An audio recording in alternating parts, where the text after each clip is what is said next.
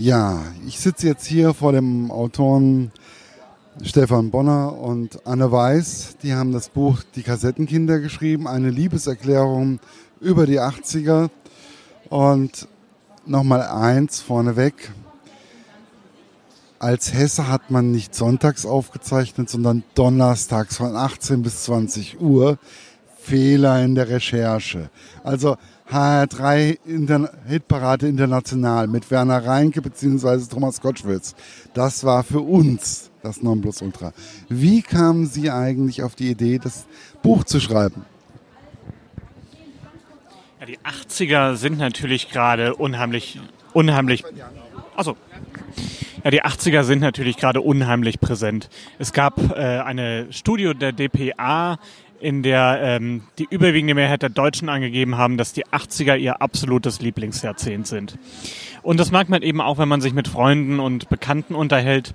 Man ist doch sehr schnell dabei, dass man alte Titelmelodien von Dallas oder Denver summt und alle kennen sie natürlich noch und wissen auch noch ganz genau, dass Dallas dienstags kam, Denver Clan mittwochs und dass man samstags Wetten das geguckt hat. Ähm, das heißt, wir haben einfach im Freundesbekanntenkreis, aber eben auch bei Facebook und in den Online-Medien gesehen, dass die 80er ein, ein großes Thema sind, dass ähm, aber auch ganz viele äh, Remakes kommen, die Ghostbusters sind wieder da. Es gab auf Netflix Stranger Things, eine, eine Serie, die in den 80ern spielt und die über diesen Charme äh, eben großen Erfolg hatte. Sprich, wir haben gesehen, dieses Thema beschäftigt ganz viele und alle in unserem Alter, die Generation der Kassettenkinder, die in den 80ern groß geworden sind, erinnern sich im Moment unheimlich gerne an dieses Jahrzehnt. Mit gutem Grund. Wenn man die 80er erlebt hat, mit sehr gutem Grund. Besonders interessant fand ich im Endeffekt auch schon die erste Seite, wo ich das aufgeschlagen habe. Ich bin dann erstmal so die ähm, Heldenliste mehr oder weniger durchgegangen, die leider nicht mehr anwesend sind. Wer von Ihnen beiden kam denn auf den glorreichen Gedanken? Und warum? Naja, es war eklatant, dass unsere ganzen Helden gestorben sind. Also haben wir beide überlegt, dass wir das Buch auch gerne irgendjemandem widmen möchten. Erst hatten wir die Widmung, dass wir es ähm, Stefans Tochter widmen wollten, die natürlich als Kind jetzt sozusagen nichts über die Jugend und Kindheit ihres Vaters weiß. Äh, die bessere Idee ähm, ist allerdings, das ist uns dann auch aufgegangen, dass natürlich das verbindet dann eben alle Kassettenkinder, ähm, wir unseren verstorbenen Helden das Ganze widmen wollten. Ähm, das sind natürlich ganz große Verluste, die wir da erlitten haben. Es fängt bei David Bowie an. Äh, Peter Lustig war für mich eine ganz, ganz schlimme Sache, weil natürlich der meine Kindheit und Jugend total begleitet hat. Ähm, der war ja sogar in der Jetztzeit noch präsent und äh, das ist ein Mann, den ich als Vorbild empfunden habe, schon was diese ganze Öko-Bewegung anging, aber natürlich auch, weil er das so wahnsinnig entspannt genommen hat. Ähm, es war einfach gar nicht krampfig, sondern einfach immer nett. Ähm, Bud Spencer war ein wahnsinnig großer Verlust. Da musste ich wirklich ein bisschen weinen, weil Bud Spencer und Terence Hill, das sind meine ersten Erinnerungen an diese äh, ZDF-Sommerfilme, ähm, die man damals wählen konnte. Da wurde ja noch per TED gewählt und ähm, das war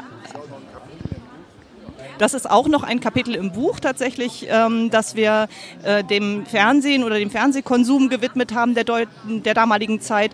Ähm, das mit dem TED-Wählen oder dass man sich so gefreut hat auf diesen Sommerfilm war natürlich auch, dass es einfach noch nicht so viel Auswahl gab. Heutzutage sind wir ja überflutet von den Medien und von den vielen Programmen, die man sehen kann. Damals gab es halt einfach in der Anfangszeit der 80er Jahre drei Programme und dann hat man sich eigentlich äh, viel mehr gefreut auf das einzelne Programm. Da waren ja äh, Fernseherlebnisse noch ganze Familienerlebnisse. Da hat man sich noch vor den Fernseher gesetzt am Samstagabend und Wetten das zusammengeschaut und dabei Raclette gemacht oder äh, Chips gegessen oder Mutter hat die große Quality Street Pralinenpackung ausgepackt. Also es war einfach ein ganz anderes Empfinden. Da hat man drauf hingefiebert und am Montag waren da natürlich auch die Auftritte der Stars in Wetten das Thema auf dem Schulhof und ähm, man hat dann gefragt, wie fandst du denn das irgendwie, als Nena dann aufgetreten ist oder wie war das irgendwie, als Bud Spencer und Terence Hill tatsächlich auch einmal in der Sendung waren ähm, und Terence Hill ja sehr gut Deutsch gesprochen hat, was mich damals wahnsinnig beeindruckt hat. Und ich weiß auch noch, dass Terence Hill ähm, besser bei Howdem Lucas war wie Bud Spencer. genau. Solche, solche Erinnerungen kommen da natürlich hoch das war so eine Erinnerung, die dann, wo das im Buch vorkam. Ich so, und Terence Hill war, obwohl er weniger Masse hatte, stärker bei Howden Lucas. Mm, was mir unwahrscheinlich viel Freude bereitet hat, war dann auf einmal nochmal so ein bisschen so die Aufarbeitung der äh, bestimmten Punkte. Und da war zum Beispiel auch Tschernobyl, war ein sehr, sehr wichtiges Thema, was einen mehr oder weniger sehr bedrückt hat. Ähm, es geht auch teilweise sehr stark immer wieder um den geschichtlichen Bezug in diesem Buch und was dadurch eigentlich auch entstanden ist. Wie wichtig war Ihnen das, nicht nur die Spaßgesellschaft von uns damals zu zeigen? Die 80er Jahre sind ja ein unglaublich vielfältiges Jahrzehnt. Das heißt, man hat äh, die Pole, zwischen denen sich das bewegt, sind natürlich ähm, Kalter Krieg und Tschernobyl, ähm, Waldsterben, saurer Regen und aber trotzdem auf der anderen Seite diese Spaß- und Funkultur, die man halt als Kind auch und als Jugendlicher vorwiegend miterlebt hat, die neue deutsche Welle und die Witze von Otto Walkes. Also da ist eine ganz große Bandbreite vorhanden in diesem Jahrzehnt und ich behaupte mal, ähm, das hatte auch damit zu tun, dass es so ein albernes Jahrzehnt war, weil eben auch so viele ernste Dinge passiert sind. Und als Autoren wollten wir das natürlich auch einfach nicht auslassen, diese ernste Seite der 80er Jahre zu schildern. Und für alle Kassettenkinder ist auch dieses, dieser Tschernobyl-Moment, als das dann zum ersten Mal in der, in der Tagesschau gelaufen ist, ein unglaubliches Wiedererkennungserlebnis. Das heißt, das ist ähm, quasi unser 9-11. Jeder erinnert sich noch daran, wo er war in dem Moment, was er gemacht hat, wie die Eltern darauf reagiert haben, ähm, was für eine Stimmung und Katastrophenstimmung dann auch in den folgenden Wochen geherrscht hat. Und das muss man einfach auch beschreiben, um diese Generation zu verstehen. Es sind ja gerade die etwas traurigen und negativen Aspekte der 80er, die Dinge, die da passiert sind. Nicht nur Tschernobyl, auch die großen Umweltskandale, die äh, Fleischskandale, die, die Lebensmittelskandale. Ähm, das sind alles Sachen, die ja auch etwas in uns verändert haben, etwas bewirkt haben und Trends angestoßen haben, die bis heute äh, sich praktisch auswirken. Ja, unser Umweltbewusstsein, das ist natürlich auch von Tschernobyl geprägt worden, das ist von der Verschmutzung des Rheins geprägt worden. Und wir hätten heute nicht so eine große äh, äh, Veganismuswelle, wenn wir nicht als Kleinkinder schon gelernt hätten, diese Massenviehzucht ist nicht gut, das macht uns krank. Ja, wir müssen genau hingucken, was im Essen ist. Es gibt Schadstoffe, die da drin lauern auf uns. Ähm, man muss also sehr genau auswählen, was man isst. Das alles hat ein Bewusstsein geprägt, ähm, das uns eben bis heute noch beeinflusst. Was, wir waren ja vorhin schon mal beim Thema Fernsehen. Ähm, das ist ja auch, die Serien sind ja auch ein großer Bestandteil in diesem Buch. Und ich musste teilweise überlegen, okay, wann, ähm, wann war was. Und ähm, ich weiß, dass wir, also ich zumindest, äh, mein Umfeld, um eine bestimmte Uhrzeit sind wir alle gegangen ähm, nach Hause gegangen, weil wir mussten, was weiß ich, ein Colt für alle Fälle gucken oder ähm, wir mussten Simon Simon gucken oder oder oder. Ähm, war das bei Ihnen auch so, dass das mehr oder weniger eine richtige Uhrzeit war und eine wichtige Uhrzeit war? Und vor allen Dingen, wie war es am Tag danach? Anders da wie heute, wenn eine Serie läuft? Ja, also es war natürlich so, dass man sich schon teilweise Tage, wenn nicht sogar Wochen im Voraus darauf gefreut hat. Ähm, denn anders als heute hatten wir ja nur an diesem bestimmten Tag, zu dieser bestimmten Uhrzeit eine Chance, diese Serie Film oder eine, eine Fernsehsendung zu sehen. Es gab keine Downloads, keine Streams, wo man einfach jederzeit an jedem Ort gucken konnte. Nein, nein, nein. Wir haben halt äh, in die Hör zugeguckt oder in die Prisma, in, in, auf jeden Fall ins Fernsehprogramm, das der Zeitung beilag. Und wenn man dann gesehen hat, gut, nächste Woche kommt wieder A-Team, es kommt Wetten das, man hat natürlich geguckt, wer ist da zu Gast und hat sich darauf gefreut. Und all diese Sachen, ähm, das war nicht nur eine große Vorfreude, sondern das hat irgendwie dem Leben, dem Wochenablauf auch eine gewisse Struktur gegeben. Ja, also man hat sich eben darauf gefreut. Ich weiß jetzt nicht mehr ganz genau, wann das A-Team kam, aber ich weiß, A-Team, das war bei mir ein fester Bestandteil der Woche. Da hat man sich drauf gefreut. Da konnte man äh, die schlechten Schulnoten, alles, was einen irgendwie störte, das konnte man dann mal ähm, für eine gute Stunde ad acta legen. Ähm, und diese Sendung, wenn man sich das heute anguckt, ist es schon interessant, dass uns das damals so fasziniert hat. Denn gerade A-Team, ja, man guckt es immer noch gern, aber es passiert ja im Grunde immer das Gleiche in jeder Folge. ja, also das A-Team lief ja immer nach dem Muster ab. Das A-Team wird gerufen. Ähm, irgendwann Mitte der Sendung kommen sie in irgendeinen Stall, werden gefangen genommen in irgendeiner Hütte, einem alt, einer alten Scheune und durch Zufall finden sie dort immer allerhand Gerätschaft, mit dem man ganz tolle Sachen bauen kann, womit man die Bösen dann am Ende vermöbelt.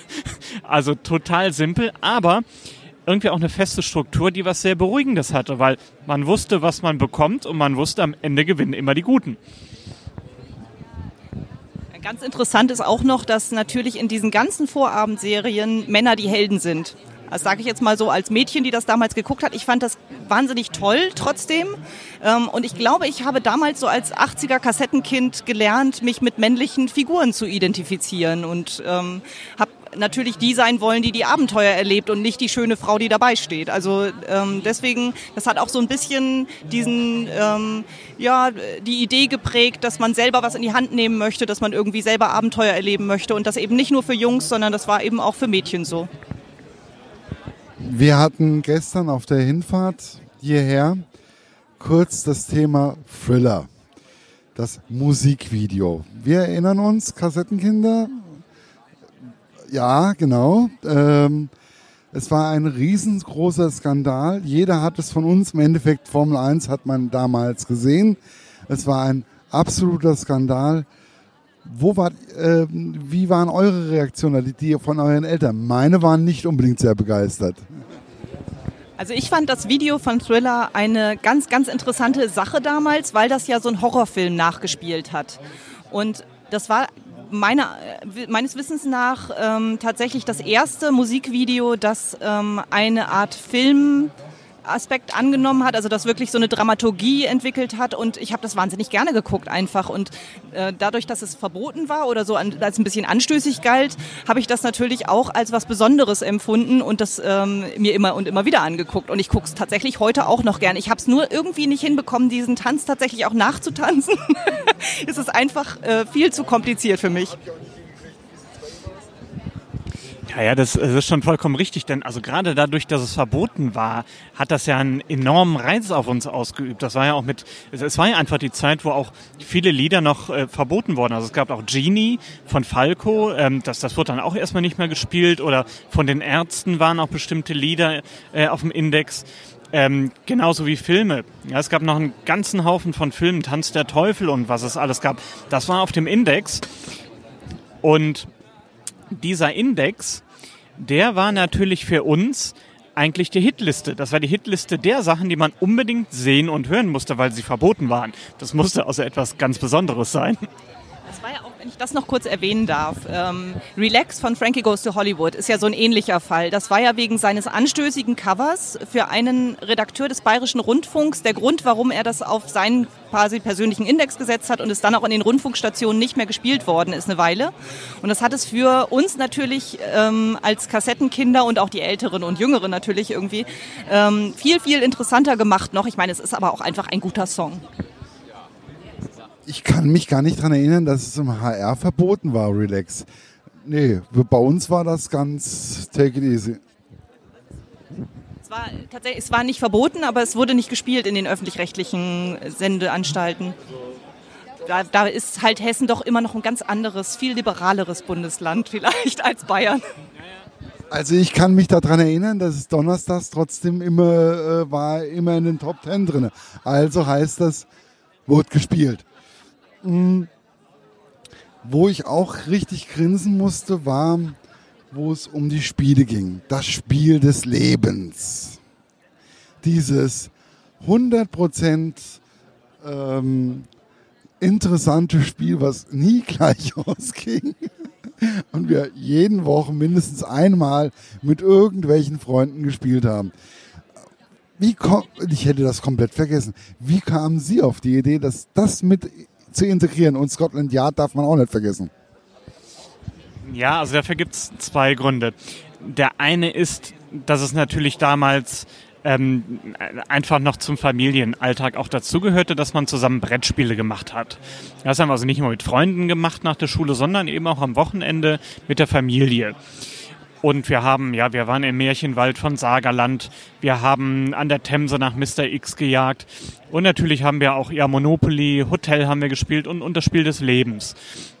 Und, und das, das Spiel des Lebens, das hatte, das ist dann der zweite Punkt, warum es uns wichtig war, das hatte eine besondere Stellung unter diesen ganzen Spielen. Denn es war viel mehr als ein Spiel.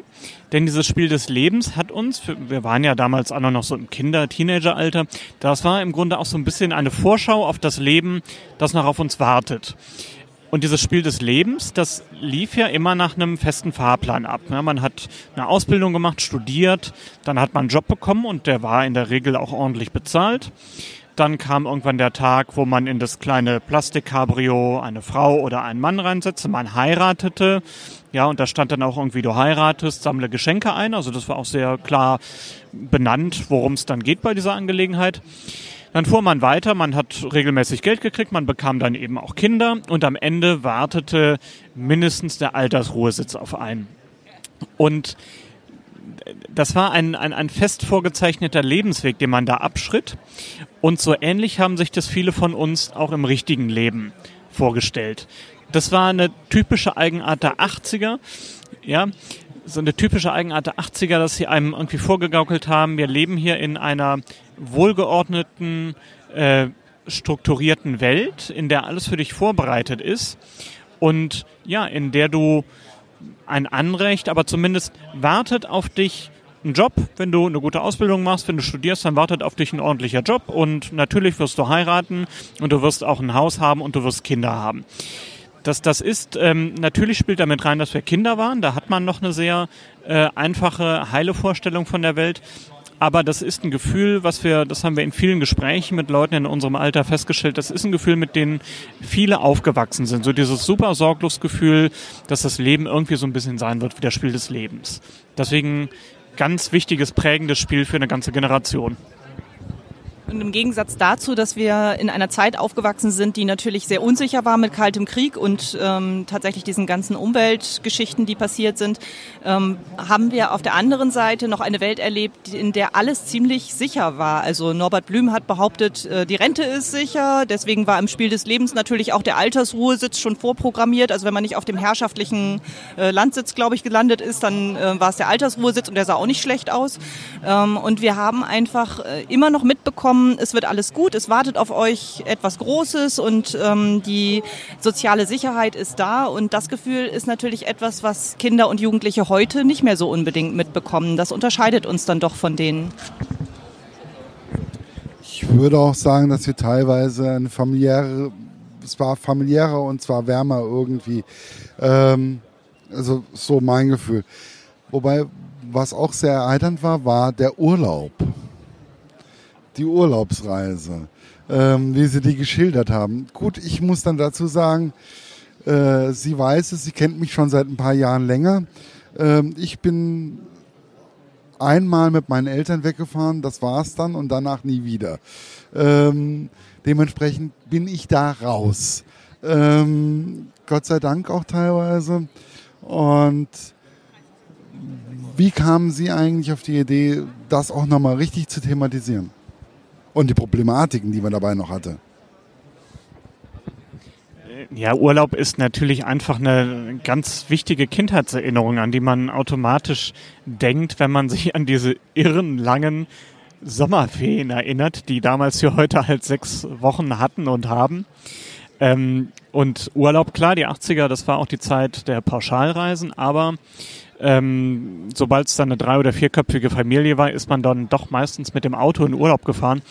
Und das heißt, das ist, das ist einfach dieses äh, klassische Bild, was man immer wieder vor Augen hat. Man sitzt hinten im Auto auf der Rückbank eingequetscht zwischen Koffern, Plastiktüten, Konservendosen und man fährt ellenlange 14 bis 16 Stunden runter nach Italien oder nach Frankreich. Ähm, was wirklich noch ein Abenteuer irgendwie war, nicht nur weil es so weit so eine weite Reise war, sondern ähm, wir traten ihn natürlich in den Autos der 80er Jahre an, sprich äh, keine Klimaanlage, kein Airbag. Das war eigentlich eine verdammt gefährliche Sache. Ähm, spätestens hinter der Grenze wurde es dann wirklich warm und man musste irgendwie mit vollem Gebläse und offenen Fenstern fahren. Kam, kam, kam dann also auch meistens erkältet an und genau mit einem ordentlichen Husten, weil Mama und Papa quarzten auf Teufel komm raus. Ähm, es war ja aber auch so, dass es eine ganz klare Rollenverteilung gab. Ja, die 80er Jahre, das war auch die große Zeit von Walter Röhl und seinen Rallye-Siegen. Und so saß halt Papa auch natürlich am Steuer, fühlte sich so ein bisschen wie Walter Röhl in seinem Audi. Und Mama saß wie bei der Rallye auf dem Beifahrersitz und hat aus der Karte vorgelesen, wo es denn hingeht. Und das ging halt eine lange Zeit relativ gut. Die hatten eine Verabredung, Papa fährt so lange, bis er nicht mehr kann und dann fährt er noch ein bisschen weiter. Und irgendwann kam dann die unvermeidliche Ansage von Mama, die da lautete, oh, ich glaube, wir hätten da hinten rechts abbiegen müssen. So, ja, und dann war der Friede schon ein bisschen gestört. Ähm, im Ausland war es ja dann auch oft so, dass es da nicht immer eine Autobahn bis zum Urlaubsort führte. Das hieß, man musste irgendwann runter von der Autobahn und dann wurde es halt richtig spannend. Denn es gab ja kein GPS, es gab kein Google Maps, das heißt, man hatte eben den äh, Straßenatlas auf den Knien und manchmal hat man sich trotzdem verfahren. Ähm, und das war dann wirkliche Völkerverständigung, weil dann eben Vater und Mutter und an irgendeinem italienischen Gemüsestand angehalten haben. Und man hat dann eben mit Händen und Füßen sich dort verständigt und äh, irgendwie versucht, den Weg ähm, ans Ziel äh, zu erfragen. Und wenn man dann da war, das war natürlich eine, ja, das, das war ein, ein unheimliches Glücksgefühl, weil man es dann irgendwie nach 20 Stunden trotz allen Widrigkeiten doch noch geschafft hat.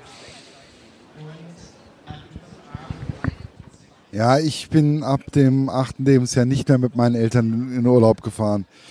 Ich habe, Entschuldigung, ich bin mit, lieber mit dem Wölfling, mit dem Pfadfinder weggefahren. Äh, sorry. Ähm, ja. Ähm, jetzt bin ich komplett raus gerade. Äh. ähm, was ich wo wir eben bei Tschernobyl, das habe ich komplett vergessen, waren, war auch die Reaktion der, von sowjetischer Seite. Alles nicht so gefährlich, nicht so risikoreich. Ist genauso wie der Wald ist gesund, so ungefähr. Ähm, bei uns wurde hier in Hessen noch für die Stadtbahn West noch irgendwie noch ein bisschen was abgeholzt. War auch, Robin Wood war da sehr aktiv. Ähm, das war dann für uns sehr ähm, wichtig. Ähm, Sie kommen aus dem bayerischen Raum, so wie ich das jetzt eben gerade so mitbekommen habe. Hä? Ulm. Ja, Ulm, da sind wir gerade. ja, nette Gegend. ähm, Im Übrigen, ja. Und wie haben Sie dann in dem Moment auch, wir haben dann mit Robin Wood äh, rebelliert, wie habt ihr da unten südlich von uns ähm, rebelliert? War da auch so eine richtige Rebellion und so weiter und so fort unterwegs? Wir waren natürlich noch Kinder zu dem Zeitpunkt. Ähm, meine 80er Jahre fanden zwischen sechs Jahren und 16 Jahren statt. Ähm, wobei ich sagen muss, ähm, mich hat besonders berührt diese vielen Aktionen, die Greenpeace und Robin Wood in der Zeit gemacht haben. Das war eine ganz große Zeit, in der viele sehr spektakuläre Sachen auch waren. Also ich kann mich besonders gut daran erinnern, ich komme aus dem Raum Bremen und bei uns war natürlich Dünnsäureverklappung in der Nordsee ein ganz großes Thema. Ähm, und Greenpeace ist ja mit seinen kleinen Beibooten vor die großen Dampfer gefahren, die eigentlich Dünnsäure in die Nordsee ablassen wollen und hat dort unter lebensgefährlichem Einsatz dort äh, dann dagegen protestiert. Das ist in anderen Gegenden in Deutschland ist das wahrscheinlich nicht so in Erinnerung oder weniger in Erinnerung. Für uns war das ähm, natürlich als ähm, Küstenbewohner oder so Raum Nordsee ähm, sehr äh, bewegend und ähm, für mich hat es ausgelöst, dass ich mich tatsächlich mit dem Thema Umwelt sehr beschäftigt habe. Ähm, man hat ja damals dann auch so Norweger Pullis getragen, weil ähm, man der Ökobewegung angehört hat. Und ähm, für mich war es wichtig, dagegen auch ähm, persönlichen Zeichen zu setzen gegen Umweltverschmutzung und gegen Tiermissbrauch. Ähm, ich bin in den 80er Jahren tatsächlich Vegetarier geworden. Und geblieben, heute bin ich allerdings Veganer ähm, und äh, esse gar keine tierischen Dinge mehr, sondern nur noch pflanzlich. Wie hat dich das bewegt, Stefan? Du möchtest gerade was trinken. hat dich das bewegt? Möchtest du etwas dazu sagen? Trink doch einfach mal was.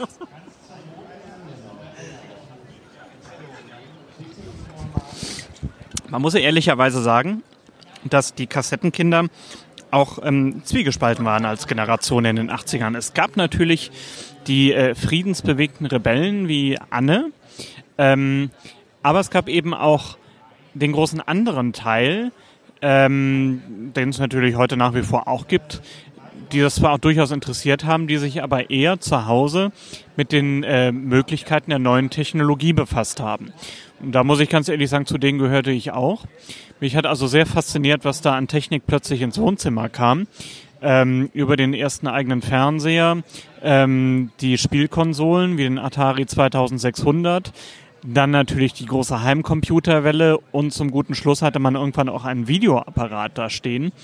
Ähm, das heißt, es gab damals fing es damit an, dass es sehr viel Ablenkung gab und man sich doch ganz gut auch vom großen Angebot der neuen Medien einlullen lassen konnte. Wo wir gerade beim, bei den neuen Medien sind. Ich bin ja dann auch so ein, ich hatte einen Vater, der Computer ähm, schon damals toll fand.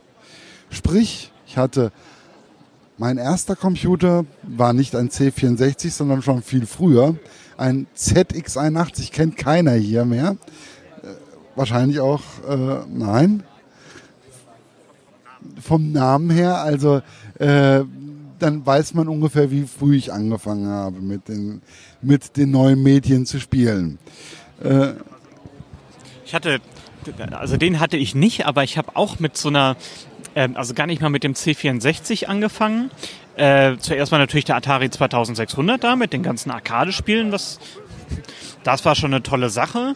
Äh, grafisch natürlich aus heutiger Sicht völlig Katastrophe, völlig simpel. Es gab da das Star Wars Spiel, wo man dann irgendwie durch den äh, Graben vom Todesstern auch flog und das waren einfache Vektorlinien. Trotzdem, Mann, war das geil. Man ist sich vorgekommen wie Luke Skywalker. Also das, man, man kannte sowas ja einfach noch nicht. Ähm, aber danach kam dann als erster Heimcomputer ähm, ich habe damals zu der Zeit in Holland gelebt für ein paar Jahre mit äh, meiner Mutter und deswegen, ich weiß gar nicht, ob man den hier kennt, aber da gab es äh, den Philips P2000.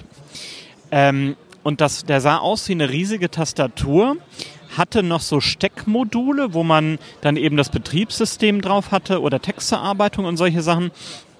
Und die Software, die kam auf kleinen Mikrokassetten, also auch wieder Kassetten.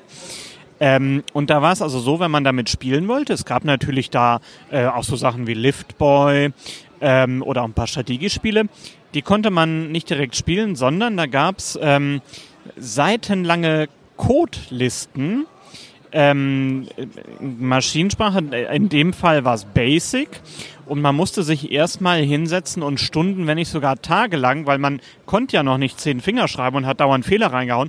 Man hat teilweise tagelang diese telefonbuchdicken Codelistings abgetippt, bis das Spiel dann irgendwann mal nicht funktionierte. Äh, ja, bis es irgendwann nicht funktionierte, genau, weil erst meistens tat es das erstmal nicht und man konnte den ganzen Kram dann nochmal durchforsten, wo denn der Tippfehler war.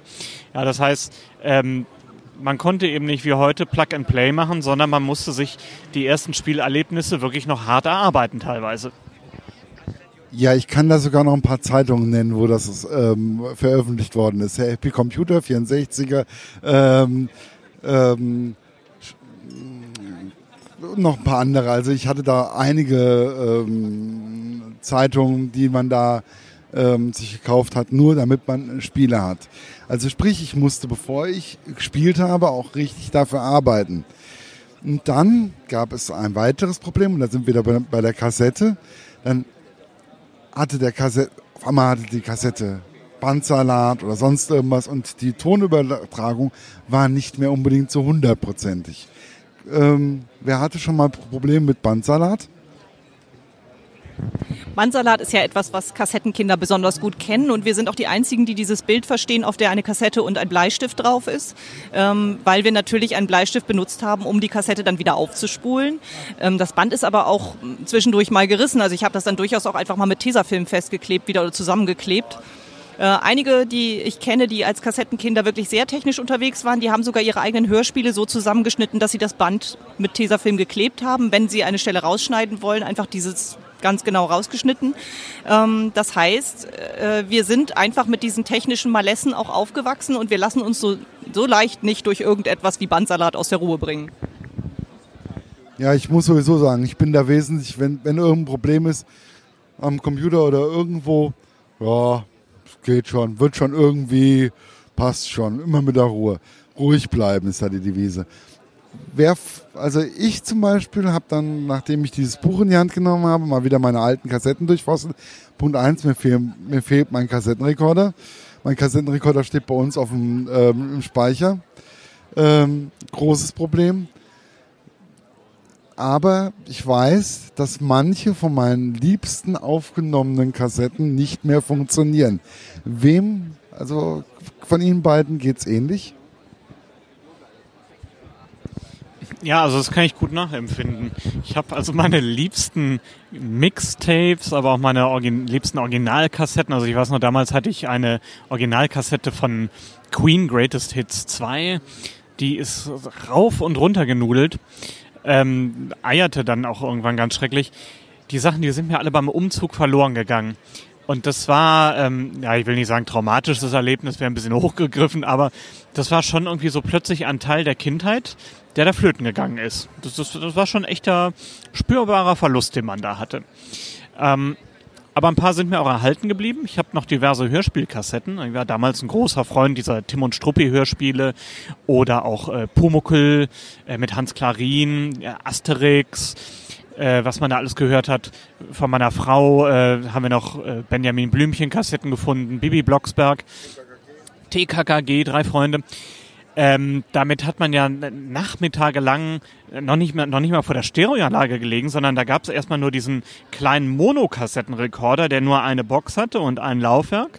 Die Box, die knisterte dann irgendwann schrecklich, nachdem man 10.000 Stunden darauf gehört hat. Ähm, genau, Mikrofon hatte er auch. Damit haben wir dann so die ersten selbstgemachten Hörspiele gemacht, wo man dann mit Alufolie und äh, irgendwie Kochlöffeln und, und einem Topf dann Gewitter gespielt hat und solche Sachen. Äh, ganz tolle Erlebnisse und tolle Kindheitserinnerungen, wenn man das heute noch findet. Und wir haben eben festgestellt, die alten Kassetten, die kann man auch heute wieder gut zum Einsatz bringen, nämlich bei den eigenen Kindern. Die Hörspiele, die kommen nach wie vor gut an. Und ähm, wir haben unserer Tochter wieder einen Kassettenrekorder gekauft, also so, so ein Kombi-Ding, Kassettenrekorder mit CD-Player. Und das hat den riesen Vorteil, das Kind kann die Kassetten selbst bedienen. Man muss nicht YouTube, Netflix und Spotify anmachen, sondern ähm, wir haben ja beigebracht, die Kassette hat zwei Seiten. Sie weiß, wie sie reinsteckt und sie kennt den Play-Button. Und seitdem kann unsere Tochter selbstständig Hörspiele hören. Mit großem Genuss könnt ihr ja mal vielleicht erklären, ähm, wie man Kassetten überspielt, auch wenn sie nicht überspielbar sind. Hm, ich sage nur Tesafilm. Man kann vor allen Dingen den Kopierschutz rausdrücken oder überkleben. Das heißt, man kann diese Hörspielkassetten dann tatsächlich auch überspielen wieder und das haben wir natürlich auch zur Genüge gemacht. Für mich sind Mixtapes äh, so ziemlich das Größte und die schönsten Erinnerungen sind damit verbunden, weil man einfach noch genau weiß, wer einem dieses Mixtape gemacht hat, zu welchem Anlass. Ähm, ich weiß noch genau, welche Reihenfolge der Lieder da drauf sind und wenn das jemand dem, aus dem Radio aufgenommen hat, dann ist es auch ein unwiederbringbares Dokument ähm, der deutschen Radiolandschaft, weil da sind nämlich sämtliche Staumeldungen, die mal so zwischendurch eingespielt wurden oder Anfänge, die der Moderator verlabert hat, mit drauf. Und wenn ich heute einen Song im Radio höre, dann erinnere ich mich manchmal daran, was der Moderator Moderator zur Einführung gesagt hat oder welche Staumeldung oder welcher Wetterbericht das Ganze unterbrochen hat. Das ist schon lustig.